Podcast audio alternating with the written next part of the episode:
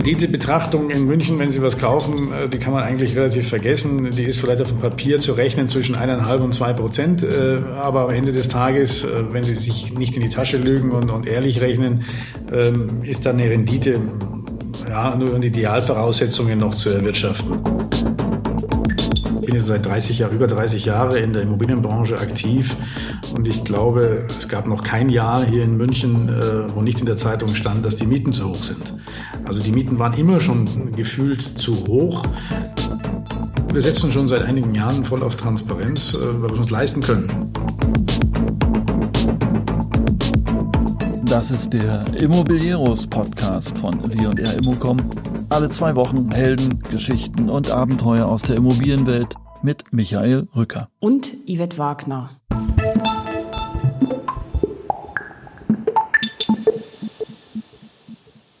Thomas Eigner ist seit über 30 Jahren im Geschäft, fast schon eine Legende und, wie er selbst so schön sagt, der Maßstab unter den Münchnern Maklern im Bereich Wohnen. Das gilt für Anzahl der Mitarbeiter und Umsatz, aber genauso auch für die ungewöhnliche Transparenz, die bis zur Anzahl und Art der Notartermine im Monat reicht zu lesen auf seiner Website. Wenige also kennen den Münchner Markt wie er und der wiederum hat es in sich. Man ist ja einiges gewohnt in deutschen Metropolen, aber Münchner Preise sind eben doch speziell. Und je mehr man Thomas Eigner zuhört, desto mehr bekommt man das Gefühl, München werden wir tendenziell irgendwann in allen prosperierenden Ballungsräumen haben. Wie die Preise nun tatsächlich sind, was die einzige Lösung für die Münchner Probleme wäre, warum Thomas Eigner überhaupt Makler geworden ist, das alles nun im folgenden Gespräch. Viel Spaß.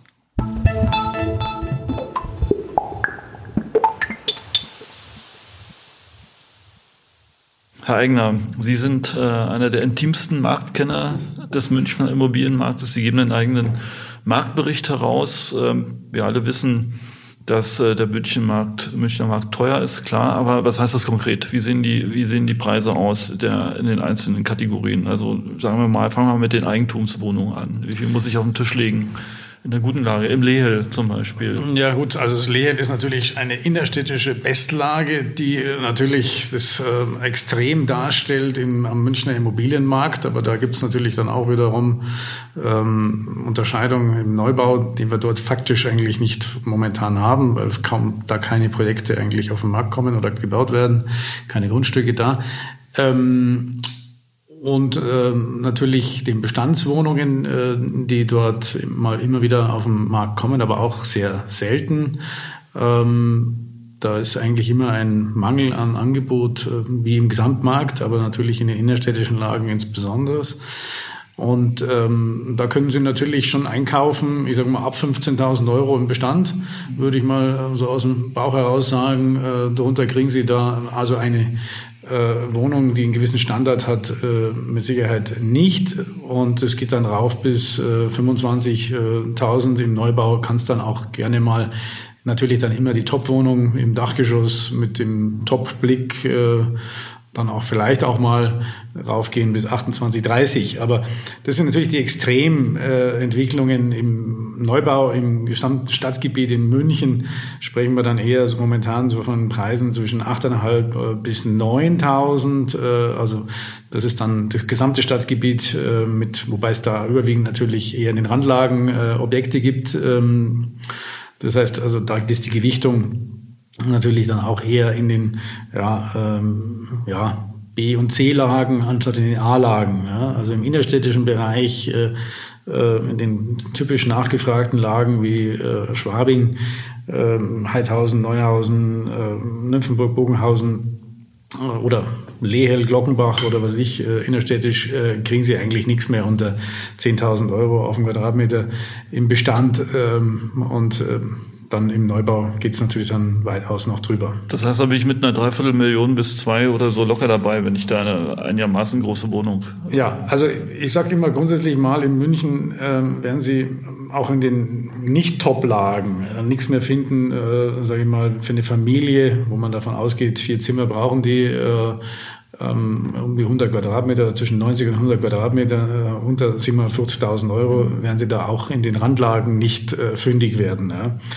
Ähm, Das ist schade, weil wir eigentlich ähm, eine Nachfrage natürlich von den durchaus Gutverdienern haben, die wir aber, die kein oder weniger Eigenkapital haben und die natürlich bei diesen Preisen auch nicht mehr einsteigen können. Also wer kauft da zum Schluss? Ähm, Im Endeffekt kaufen die Leute, die sich ähm, vergrößern wollen, verbessern wollen, das heißt, die bereits schon Immobilieneigentum haben oder das Eigenkapital darstellen können, entweder über eine Erbschaft oder über eine Schenkung. Ähm, also entweder Immobilieneigentümer oder ja, Erbengeneration. Ja.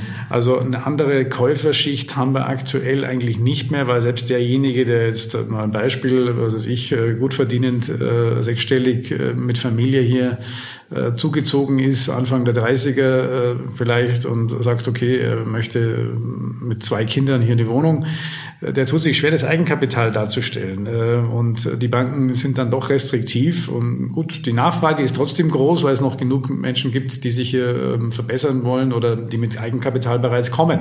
Aber es ist schade, weil wir eigentlich ähm, so die Eigentumsquote in München nicht erhöhen können. Natürlich, weil das Preisniveau zu hoch ist und weil das Angebot auch äh, fehlt für, sage ich mal, im Preisbereich um die halbe Million oder so etwas.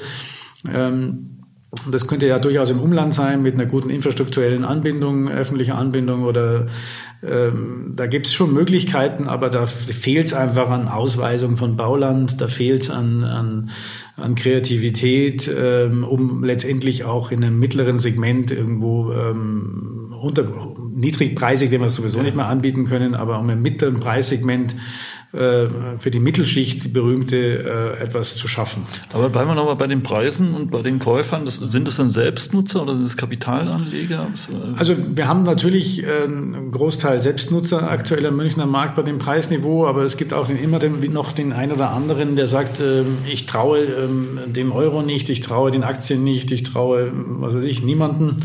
Und ähm, mir, ich investiere gerne in Immobilien, auch wenn es keine Rendite bringt.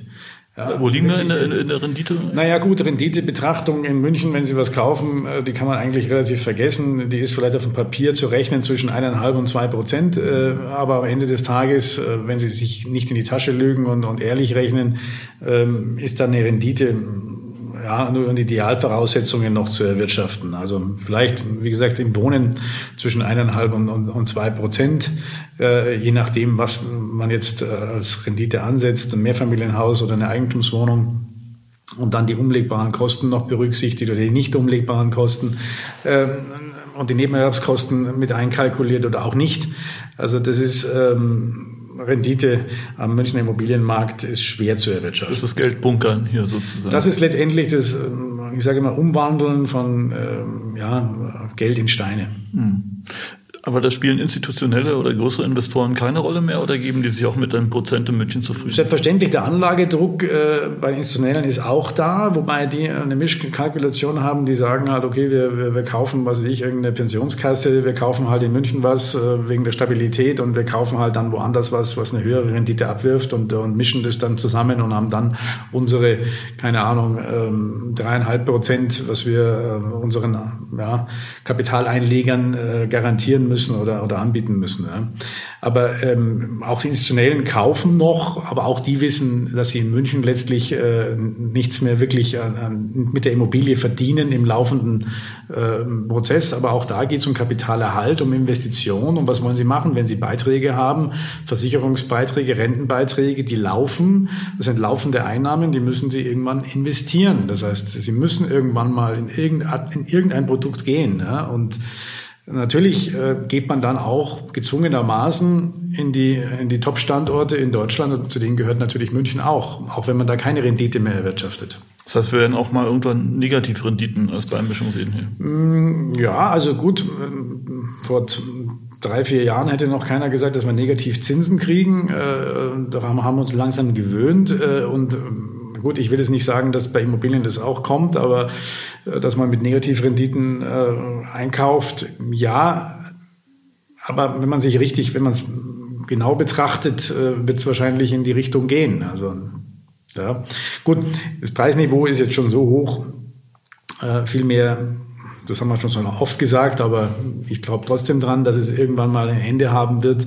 Äh, ähm, viel mehr werden wir nicht haben. Wobei die momentane Entwicklung eigentlich so ist, äh, dass wir Preissteigerungen noch sehen aktuell am Markt. Trotz, trotz Corona. Trotz Corona oder ich würde sogar sagen ähm, wegen Corona. Also es gibt bestimmt einen Corona-Effekt der äh, dazu beiträgt, dass die Preise nochmal äh, steigen, weil die Leute natürlich am Ende des Tages sich überlegen, gut, wo, äh, wo investiere ich mein Geld oder was, wenn ich nicht mehr in Urlaub fahren kann, ich kann nicht mehr ins Restaurant gehen, ich, ja, ich äh, brauche mir nicht auch unbedingt was Neues zum Anziehen kaufen, weil ich kann sowieso nicht raus.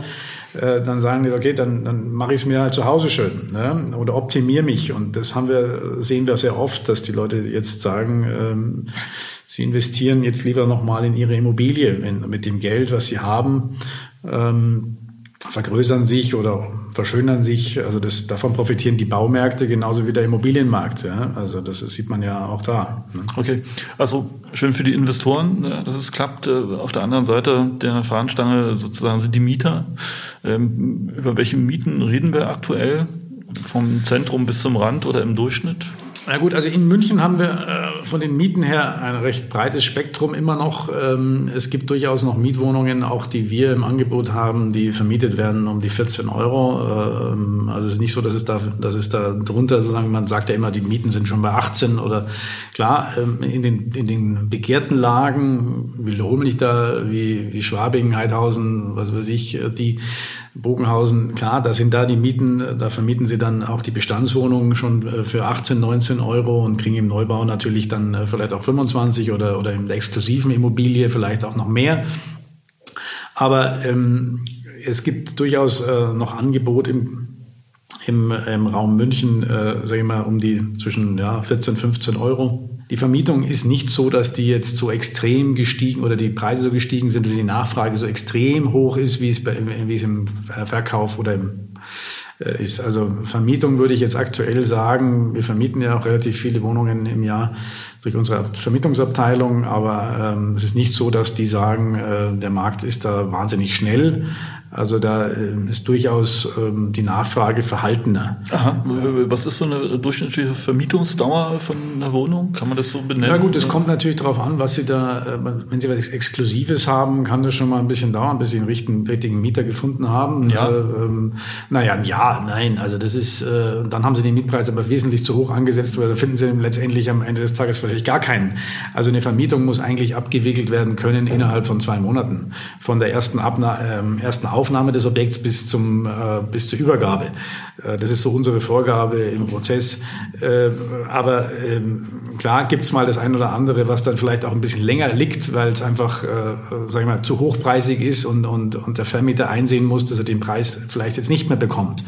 Also ich glaube, dass im Hochpreissegment in der Vermietung schon deutlich sichtbar wird, dass es da den ein oder anderen gibt, der der äh, vielleicht früher äh, eine Miete bezahlt hat, aber jetzt nicht mehr. Ja? Also weil wir haben ja natürlich äh, die Wirtschaft, also die, die ganzen internationalen äh, Unternehmen hier in München, äh, die äh, sonst ihre Mitarbeiter rekrutiert haben aus dem Ausland, die dann auch bereit waren, Mieten zu bezahlen, die sonst keiner bezahlt hat.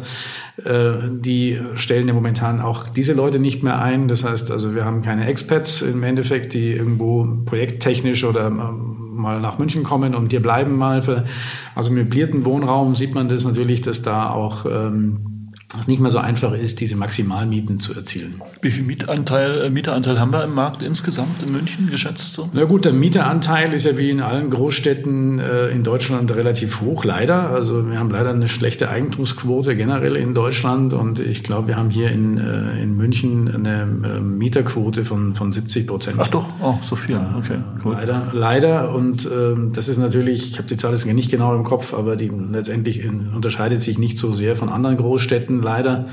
Berlin hat die schlechteste äh, ähm, oder die, die, die, geringste Eigentumsquote, so rum.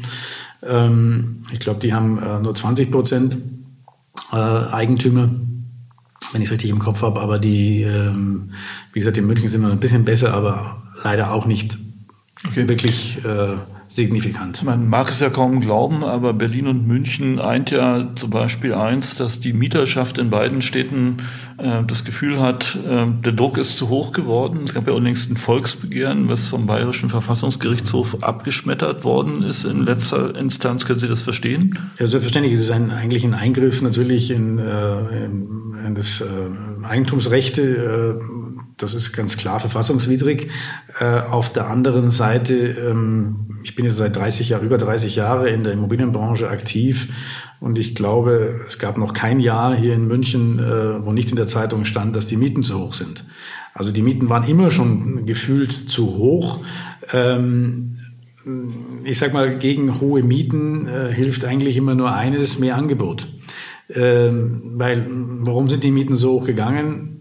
Ja, weil einfach kaum Ware da war. Das ist wie Angebot und Nachfrage bestimmt auch da den Preis äh, wenngleich dieser Markt ja so ohnehin reguliert ist. Äh, also es ist nicht beliebig, äh, eine Bestandswohnung können Sie nicht beliebig von der Miete steigern und so weiter und so fort. Also äh, es ist ja ohnehin Regulierung. Und jetzt äh, durch die aktuelle Gesetzgebung äh, mit dem Mietendeckel und allem äh, sind wir ja ohnehin begrenzt. Also das heißt, ein Mietenstopp würde dann natürlich nochmal ein, ein sozusagen viel, viel weitergehender noch sein und, und wirklich die Eigentumsrechte extrem beeinflussen beeinträchtigen. Sowas kann gar nicht äh, zulässig sein. Aber seien wir noch mal ehrlich, ja, irgendwann ist eine Stadt voll. Ja, München leidet ja jetzt schon unter Verdichtungsschmerz. Mhm. München bemüht sich zu verdichten, aber äh, es scheitert irgendwann an Flächen, dann scheitert es an Infrastrukturen, dann scheitert es an Bürgerwiderständen. Also irgendwann ist eine Stadt voll, auch physisch. Ja, so. Gut, das ist natürlich ein Unterschied zu Berlin. Berlin ist vom Stadtgebiet natürlich wesentlich größer. In Berlin können Sie auch noch, äh, finden Sie innerstädtisch äh, auch noch jede Menge Grundstücke, die halt aus welchen Gründen auch immer nicht bebaut werden teilweise Spekulationsgründen. Äh, das haben sie in München nicht oder nur sehr selten. Also gibt es vielleicht ein paar Beispiele, die man finden kann, aber ganz wenig, was letztendlich in München noch entwicklungsfähig ist an innerstädtischen Grundstücken. Ähm, das Thema ist aber, dass das Stadtgebiet München einfach an die Grenzen gerät durch das Stadtgebiet. Das Stadtgebiet ist viel, viel kleiner und ähm, hat natürlich dann auch nicht die Möglichkeiten, sich zu entwickeln. Und da haben wir das eigentliche Problem, nämlich das kommunale Planungsrecht, äh, was sozusagen äh, ähm, solches Wachstum eigentlich behindert äh, oder organisches, gesteuertes Wachstum behindert. Weil ähm, jeder Umlandbürgermeister sagt natürlich, äh, ich bin gewählt hier, dass alles so bleibt, wie es ist. Ähm, dementsprechend werde ich einen Teufel tun und hier neues Bauland ausweisen. Ja, dagegen werde ich mich bis zum Letzt wehren. Ähm, und wenn die Stadt das noch so will, ja, äh, und wenn ich vor den Toren hier äh, in der Stadt München bin, dann interessiert mich das eigentlich nicht, weil die Bürger, die hier wohnen, die wollen das Gleiche wie ich, nämlich die wollen hier, dass nichts sich verändert. Ähm, so gesehen äh, findet natürlich kein Wachstum statt. Ja, ähm, und äh, in, Was wäre der Ausweg? Der Ausweg wäre eigentlich eine Reform des kommunalen Planungsrechts. Man müsste eigentlich, und das gilt nicht nur für München, sondern das gilt für eigentlich jede Metropolregion in Deutschland, äh, eine, eine kommunal, äh, diese kommunale Planungsrecht abschaffen in, und umwandeln in ein Metropolplanungsrecht. Das heißt, ähm, dass man sagt, eine Metropolregion muss entwickelt werden, natürlich äh, nicht nur vom baurechtlichen her, sondern auch vom, vom infrastrukturellen. Äh, auch die ganzen anderen Themen, die mit zusammenhängen, müssten da wesentlich übergreifender oder auf eine Metropolentwicklung äh, ähm, abgezielt getroffen werden. Aber ne, wenn wir uns das mal in der Realität ansehen, das Einzige, was ja wirklich schnell geht, sind ja, ich sag mal, mieterfreundliche Gesetzgebung, Stichwort Umwandlungsverbot, ja, kommen wir nochmal drauf. Aber ähm, das heißt doch aber, wenn wir das zu Ende denken, müssen wir ehrlich sein, machen wir uns nichts vor, für den Polizisten und die Krankenschwester wird es in München irgendwann eng. Ja. Wie in jeder Stadt. Aber daran ändert ja auch das Umwandlungsverbot nichts. Nö, aber, also, aber letztendlich wird dadurch auch keine Wohnung entstehen. Im Gegenteil, ähm, ähm es werden vielleicht weniger Investoren bereit sein, den Wohnungsbau, äh, auf den Wohnungsbau zu setzen. Äh, wenn diese Regulatorik weitergeht, so wie sie bislang äh, der Fall war. Aber das heißt, irgendwann München ist tatsächlich für, vorsichtig formuliert, gehobene Einkommensklassen in der inneren Stadt mehr oder weniger nur noch zugänglich für leistbar. Das ist doch eigentlich ein Naturgesetz, oder? Und das ist letztlich ist so, äh, insofern wir, wie gesagt, ähm, da keine Alternativen schaffen, in den es wären Möglichkeiten da. Ähm, wir haben den S-Bahn-Ring um München herum oder die, die S-Bahn-Linien. Äh, wenn man sich da die, mal die Mühe macht und mal äh, sich da reinsetzt und dann mal aussteigt an jedem Bahnhof und sich nur vom Bahnhof mal umschaut oder vom, Bahn, vom Bahnsteig mal umsieht, äh, was es da noch an Flächen gibt, die sozusagen nicht bebaut sind, direkt am, am S-Bahnhof. Dann wird man feststellen, dass es da viele äh, S-Bahn-Haltestellen gibt, äh, die noch Potenzial bergen ähm, vorhalten. Aber das wird halt nicht erschlossen, äh, weil ähm, die Gemeinden dort sagen, sie wollen das nicht. Ja, und äh, solange das so ist, werden wir auch kein, sage ich mal, das Wohnungsproblem im Großraum München oder, weil wir sprechen immer vom, vom Wohnungsproblem im, äh, in der Stadt München. Ähm, das werden wir nicht lösen hier in der Stadt, sondern das werden, wir, wenn lösen können, gemeinsam im, mit dem Umland, also in der Metropolregion. Vielleicht muss man auch ähm, die, die Verbindungen einfach äh, besser machen, dass Metropol, dass zum Beispiel Augsburg, und das ist ja jetzt schon so, zum Beispiel bei Augsburg ist ein gutes Beispiel, man kann durchaus in Augsburg wohnen und in München arbeiten. Das funktioniert. Ja.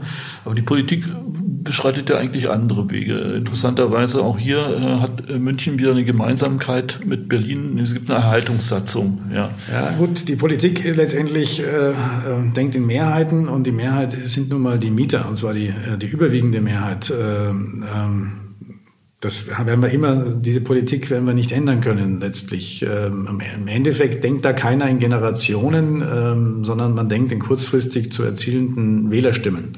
Mhm. Naja, die, die Frage ist natürlich, welche Folgen so eine Politik hat. Äh, Sie haben ja in München auch das äh, Modell der Sobon, ja, der mhm. sozial gerichteten Bodennutzung. Und ähm, der Oberbürgermeister Reiter hat es, glaube ich, mit Amtsantritt zu einem seiner hervorragenden Politikschwerpunkte gemacht. Es gab jetzt wieder eine neue Runde, die Sobon ein Stück weiter zu drehen. Was macht das mit dem Markt? Na gut, es verteuert natürlich den Markt letztlich, weil diese Wohnungen dem freien Markt äh, entzogen werden, äh, die sozial, die da entstehen. Im Über wie viel reden wir jetzt? Wie viel wollen Sie? Ich glaube, 40 Prozent ist der aktuelle, äh, ist der aktuelle Anteil, den Sie neu, wenn Sie neuen Wohnraum schaffen, müssen Sie 40 Prozent in äh, der sozial gerechten Bodennutzung zuführen. Ähm, aber ich Grundsätzlich mal ist es ein Instrument, was, was ich jetzt nicht verteufeln will. Es ist nicht so, dass ich sage, das ist ein, ein, ein schlechtes Instrument. Ähm, man kann das benutzen, aber es letztendlich hilft auch das nur bedingt, äh, um, äh, um äh, letztendlich günstigen Wohnraum zu schaffen. Ja? Ähm, der große Wurf wird dadurch nicht gelingen. Der große Wurf wäre eine Reform des äh, kommunalen Planungsrechts. Aber der Druck auf den Kessel wird weiter steigen, sozusagen. Der Druck auf den Kessel wird weiter steigen, klar. Ähm, wir haben natürlich äh, die Nachfrage, die da ist, äh, wird vielleicht jetzt durch die äh, Krise, die Wirtschaftskrise, die nach der Corona-Krise kommen wird, wie so sicher wie das haben in der Kirche, wird es vielleicht ein bisschen weniger, wobei ähm, die Erfahrungen der letzten Jahrzehnte oder, oder wenn man sich das mal historisch anschaut, ist natürlich, dass ähm, aus solchen Krisen dann letztendlich die die, die Metropolregionen äh, oder die Städte, die Top-Städte äh, natürlich gestärkt hervorgegangen sind äh, am Ende des Tages. Das heißt, und das auch ähm, eher so Randlagen, also das ist wie in den Lagen auch, die, die Top-Lagen äh, steigen dann teilweise in der Krise sogar und die, und die B-Lagen äh, fallen. Ja? Also vielleicht äh, stagnieren die Preise in den Top-Lagen mal, aber so wirklich fallen werden sie im Regelfalle nicht. Sie haben sich doch in einer anderen Art und Weise, ich sag mal, zu den B-Lagen letztens positioniert. Mhm. Da ging es ja um städtebauliche Fragen. Ja, wir haben ja aufgrund dieser Preissituation auch das Dilemma, dass wir versuchen müssen, halt preiswert zu bauen. Und preiswert bauen heißt natürlich auch Abstriche an äh, Qualität der Architektur, an städtebaulichen Themen, oder? Das muss nicht unbedingt einhergehen. Also ähm, ähm, Abstriche an Architektur oder an den städtebaulichen also das würde ich jetzt nicht unbedingt unterschreiben, dass man sagt, wir müssen jetzt äh, billiger bauen. Äh, wir können, sondern man kann auch durchaus preisbewusst, aber ähm, äh, hochwertig bauen. Also ich glaube nicht, dass man, äh, sagen wir, mit Containern äh, arbeiten sollte oder irgendwelche äh, Ständerbauweisen, auch wenn das manchmal von der Stadt München letztendlich propagiert wird. Muss man mal sehen, ob diese Sachen dann in 20, 30 Jahren immer noch so nachhaltig und werthaltig sind, wie sie, wie sie heute propagiert werden. Also es gibt gute Architektur, es gibt gute Architekturlösungen. Äh, ich glaube, wir müssen äh, dichter bauen. Das ist das grundlegende Thema. Also das ist das, was ich, was ich nicht verstehe.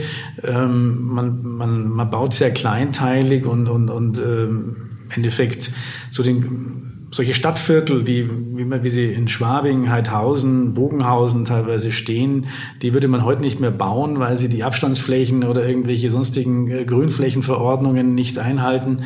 Ähm, aber das ist das, wo die Leute wohnen wollen. Die wollen letztendlich in diesen dichten Hinterhöfen, in den dichten, äh, in der Kommun, in, in der, äh, die wollen eigentlich in so Vierteln wohnen wie, wie, wie Schwabing, Heidhausen. Ne? Aber sowas wird nicht gebaut. Stattdessen baut man äh, jedes Haus mit einem einzelnen Grün herum. Das ist ja alles schön und gut. Aber wenn ich sage, ich will urbanes, äh, urbane Gebiete entwickeln, in einer Großstadt, dann sollte ich mich vielleicht mal, ähm, sag ich mal, zurückerinnern, wie haben es unsere Großväter getan. Und heute könnte man das ja noch viel mehr, viel besser machen. Heute könnte man den ganzen Straßenverkehr äh, unter die Erde bringen. Man könnte die ganzen Parksituationen unter die Erde bringen, was in Schwabing und Heidhausen die Probleme sind. Aber letztlich äh, die Dichte, ähm, die man äh, sich da abschauen kann bei diesen, äh, bei dieser Art der, der, der, der Stadt, ja, der, das ist eigentlich die, die Urform der urbanen Stadt. Ähm, diese Altbauten, die äh, nimmt man sich leider nicht zum Vorbild. Sondern wenn Sie heute irgendwelche Neubaugebiete sich anschauen, da wird dann alles mit, hier muss ein Spielplatz hin und da muss noch eine Grünanlage und was ich. Und das, dass man sagt, okay, man macht das alles dichter und höher und dafür macht man eine schöne Parkanlage äh, zwischenrein. Das ist das, was die Leute eigentlich wollen. Die wollen ja, weil wer nutzt schon diesen, diesen, diesen äh, Spielplatz äh, vor der Tür, ja? der sowieso nach ein paar Jahren verwildert ist, weil sich keiner drum kümmert. Ähm, also und dann fehlt natürlich auch, äh, wenn diese Dichte nicht da ist, fehlen natürlich dann auch die, die Angebote, die, die vielleicht wichtig wären, äh, Nahversorgung, äh, Gastronomie oder, oder auch Gewerbe kann man ja auch integrieren zum Teil. Ähm, und das ist schade eigentlich, weil da hätten wir die Blaupausen, die muss man sich nur anschauen. Äh, in jeder Stadt gibt es diese Viertel, die sind die begehrtesten, die teuersten Viertel, aber wenn Neubaugebiete gebaut werden, wird so nicht gebaut, mhm. ja, sondern man baut äh, entsprechend den neuesten Bauvorschriften, äh, natürlich jeder für sich, äh, am besten noch in Baufeldern. Und ähm, ja, schade drum. Schade um den Platz. Das heißt, es wäre weniger eine durchmischte Stadt als mehr eine urbane Stadt. Ja, diese urbanen Städte, äh, sage ich mal, sind ja das, was die Leute wollen. Diese, äh, und ähm, die, das vergessen die, die Stadtentwickler immer, dass sie eigentlich, äh, und das sind die Viertel, die, die angesagt sind. Das sind die Viertel, wo Leben ist, wo, wo jeder am Wochenende hinfährt. Äh, ja, Natürlich ist so eine urbane Stadt dann vielleicht auch laut und natürlich hat man dann vielleicht Gewerbe neben, neben Wohnen und natürlich hat man dann die Themen, die in solchen Altbauvierteln sind. Aber gut, das, da haben wir jahrzehntelang, jahrhundertelang Erfahrung. Es ist nicht unbedingt, äh, und es hat die Leute auch nicht abgeschreckt, diese, diese Wohnungen zu kaufen oder zu mieten oder das sind die, die Wohnungen, wo die höchsten Mietpreise erzielt werden. Das heißt, wir brauchen eine Art neue Gründerzeit. Sie haben ja gesagt, gefällige Fassaden statt gesichtslose Häuserblocks. Genau, also natürlich kann man, muss man jetzt nicht alles äh, historisierend äh, von der Fassade her machen, aber die Grundidee äh, dieser, dieser äh, dieser urbanen Stadt oder dieser, dieser Altbauten, die kann man natürlich mit den Hinterhöfen und, und diesen Situationen, die würden heute gar nicht mehr genehmigungsfähig sein, weil sie sagen, äh, Belichtungssituation ist nicht, äh, funktioniert nicht. Ja, wir haben ganz viele Vorschriften, die letztendlich äh, dagegen sprechen. Feuerwehr und alles Mögliche. Also sie, sie, sie können ja heute gar nicht mehr so bauen oder dürften nicht mehr so bauen, was schade ist, weil wir uns mit diesen ganzen Besch äh, Vorschriften natürlich diese Möglichkeiten genommen haben. Ja, hm. Vielleicht nochmal abrundend, ähm, Sie haben in Ihrem Marktbericht dargelegt, wie die Steigerungsraten bei den Preisen sind, Bodenpreise, Mietpreise, ähm, Kaufpreise. Ähm, wie wird es jetzt weitergehen? Welchen, welchen Einschnitt wird Corona bringen? Wird es einen bringen oder ist es bloß ein, kurzes, ein kurzer Stopp? Oder? Na gut, also aktuell bringt Corona eher die Preissteigerungen oder ähm, das muss man ganz deutlich sagen, äh, weil die Menschen natürlich sagen, haben wir ja vorher schon gesagt, wir, wir wollen uns besser bessern oder optimieren und dementsprechend ist die Nachfrage nochmal gestiegen und damit auch die Preise. Ähm, natürlich wird es irgendwann mal, ähm, wenn es jetzt vielleicht im nächsten Jahr äh, wir wirtschaftlich auch äh, deutlich sichtbar sehen, dass es äh, Einschläge gegeben hat äh, und einige Branchen äh, sagen wir, wirklich in Schwierigkeiten kommen werden, wird es natürlich irgendwelche Auswirkungen auch auf die Immobilien äh, haben. Ich glaube daran, dass wir ähm, das dann vielleicht sehen werden in, in, ja, in B-Lagen. Ähm, vielleicht sehen wir auch eine Stagnation in den A-Lagen. Das ist nicht auszuschließen, aber momentan ist es ist nicht der Fall. Ähm, aber die Vergangenheit hat gezeigt, dass, dass eigentlich die, der Immobilienmarkt in, den, äh, in, den, in München sehr robust ist und dann letztendlich äh, solche Stagnationen äh, vielleicht über einen gewissen Zeitraum dann mal anhalten. Ähm, aber auch in den Top-Lagen trotzdem noch eine Preisentwicklung zu erkennen ist. Okay. Noch was ganz anderes. Ich habe mir mal Ihre Website natürlich logischerweise angeschaut. Was mich ein bisschen überrascht hat, ist, äh, Sie, Sie führen dort also ganz genau auf, wie viel, äh, wie viel Verkäufe Sie machen, wie viel Kaufanfragen Sie machen, wie viele Besichtigungen Sie durchführen. Das ist ja für Maklerhäuser eher äh, eine ungewöhnliche Transparenz. Wie kommt denn das? Ja gut, wir setzen schon seit einigen Jahren voll auf Transparenz, äh, weil wir es uns leisten können.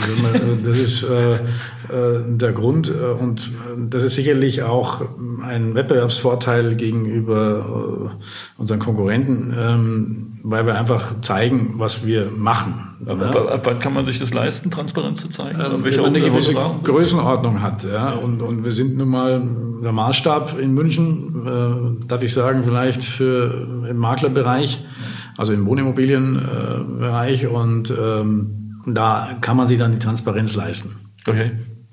Sagen Sie mal, so die Immobilienwirtschaft ist ja gerade sozusagen nicht generell wohlgelitten. Ja, so und äh, an der Spitze der Hitliste, so gleich hinter der Deutschen Wohnen, kommt ja da bei der, dem Mangel an Sympathie der Makler. Wieso sind Sie eigentlich Makler geworden? Oh, gute Frage. Äh, warum bin ich Makler geworden? Ähm, gut, also ich ich habe sehr jung, muss ich zu meiner, zu meiner Verteidigung sagen, angefangen.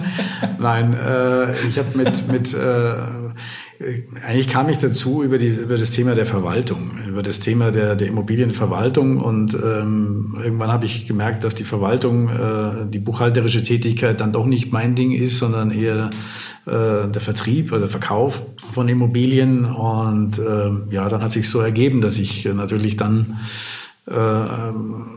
mit 21 damals äh, ja, mein Maklerbüro gegründet habe. Wir werden jetzt 30 Jahre alt, das Unternehmen eigene Immobilien.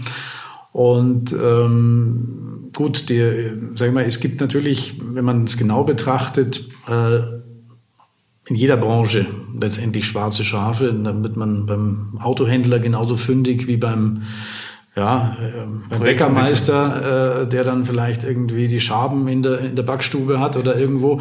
Also grundsätzlich gibt es Skandale in jeder Branche. Ähm, der Makler äh, ist eigentlich eine ehrliche Haut im Endeffekt, äh, weil er eigentlich nur Geld bekommt, wenn er korrekt ist, äh, wenn er einen Erfolg herbeiführt. Das heißt, äh, er verdient sein Geld nur, wenn, wenn zwei zum Notar gehen und äh, eine Urkunde erstellen.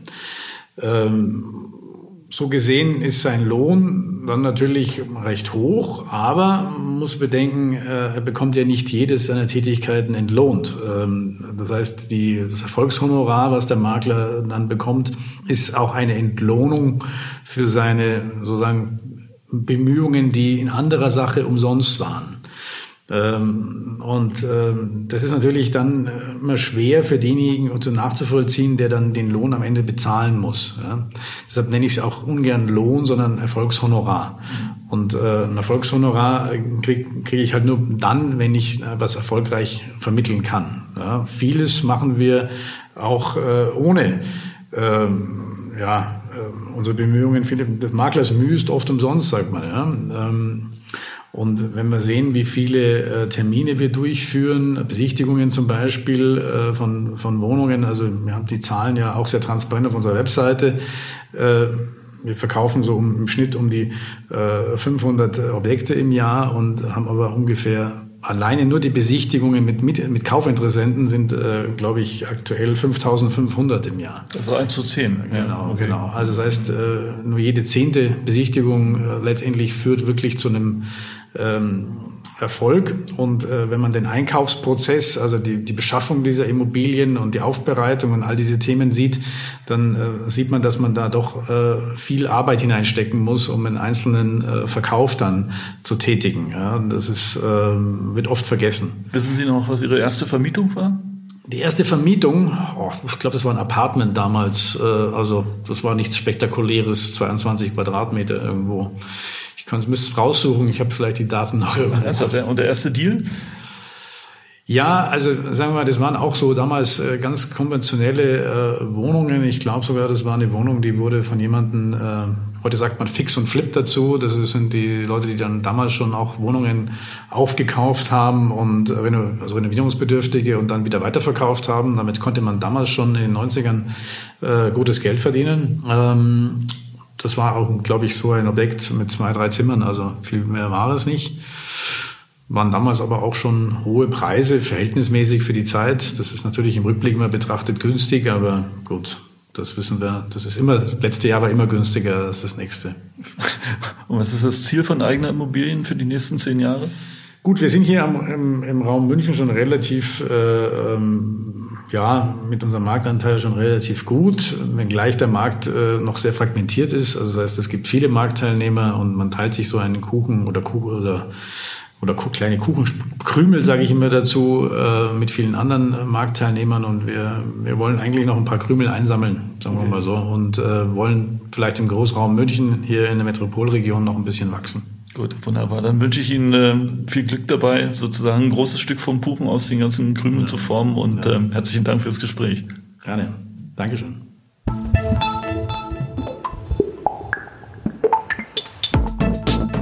Das war der Immobilieros Podcast von Immocom zu hören unter www.immobilieros.de und auf allen bekannten Plattformen. Bis zum nächsten Mal. Eine gute Zeit. Michael Rücker.